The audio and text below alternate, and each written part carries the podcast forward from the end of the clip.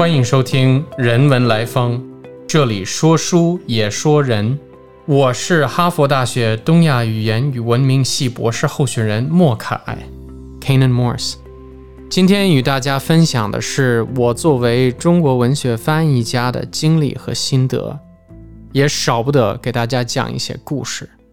我其实一开始最早是从西班牙语的翻译走进这个行业的。读高中四年级，有一个非常热爱西班牙文学的西语老师，就给我介绍了古巴自然派的诗人 Juan Ramón Jiménez。然后呢，我就在写作文的多余时间当中看了几首诗之后，也没有在任何人的要求之下试手要翻译成英文。这里边做翻译最。纯粹的目标而去的，就是说，外语里我所看得懂的外语里有很让人吃惊的文字，自己在想，在我心目中产生这么激烈效应的东西，怎么样让它在英文当中再次有所呈现？我们做翻译的都有听过，大家不断的在重复几句有关翻译本身劣根性的。这个俗语，包括大家认为弗罗斯特曾经说过的 “Poetry is what is lost in translation”。所谓诗意，就是翻译的过程当中所失去的部分。但是呢，真正的翻译家也曾经回过声说：“没有翻译就没有诗歌。”文学翻译其实也就是交流，就人际交流的必不可少的。组成部分之一。从开始学中文之后呢，我也就自然而然的把中文的翻译变成我学习的一部分，也不仅仅是课堂上要求的学习手段，伴随着自己写作的过程而来的一种很纯洁的兴趣。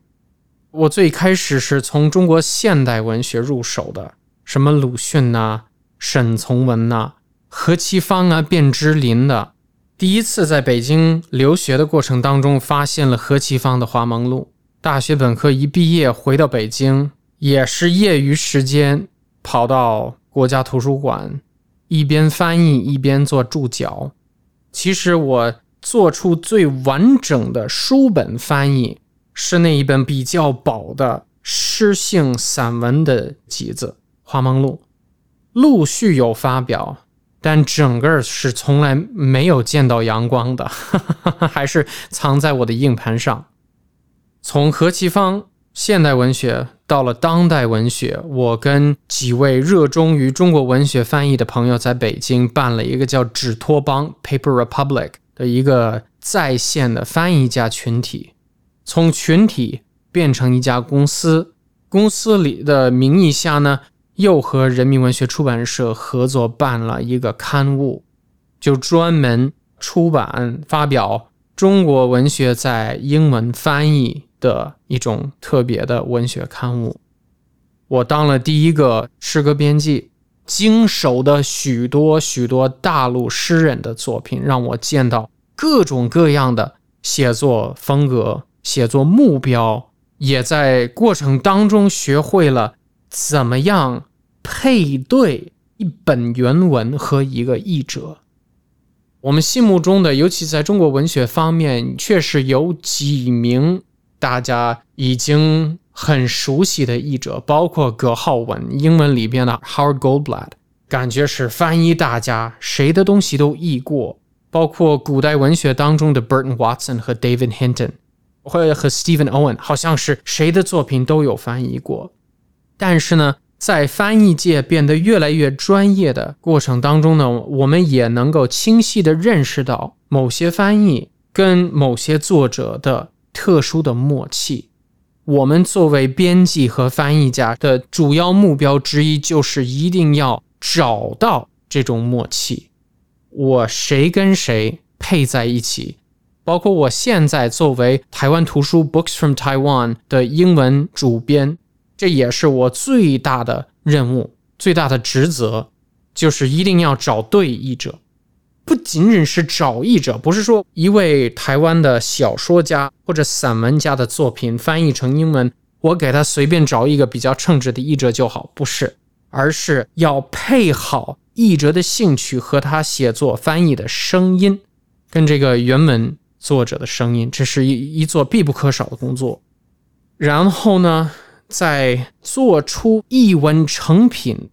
怎么样？润色做到一个完成的成品的这个问题上呢，最要留意的一点就是一定要做到一个共同的创作。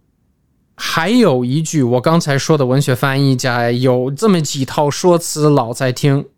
其中一个有点陈词滥调的一句话是：哦，翻译是一种再创作。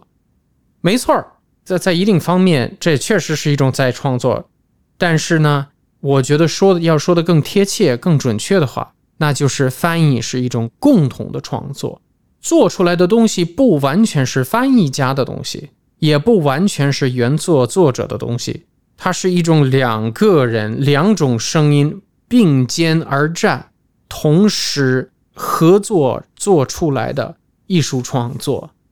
我举两个例子，这其实都是一个翻译家，我有我特别欣赏的。一个诗歌的翻译家叫 Stephen Bradbury，专门从事台湾诗歌的翻译，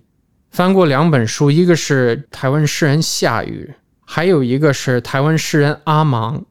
这两本书呢，一个是夏雨的《萨尔萨》，一个是阿芒老师的《Raised by Wolves》，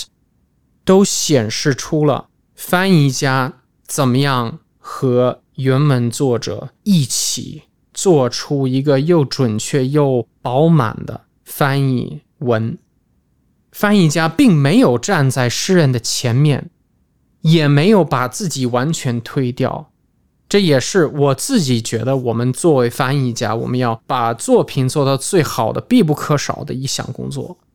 我翻译格非老师的作品过程当中，也是要尽量达到这个境界，通过交流，通过。静听，通过各方面对于小细节的充分的理解和留意，基本上我的我做翻译的原则就这样。那么，经常有人问，做诗歌的翻译、做小说的翻译、做散文的翻译，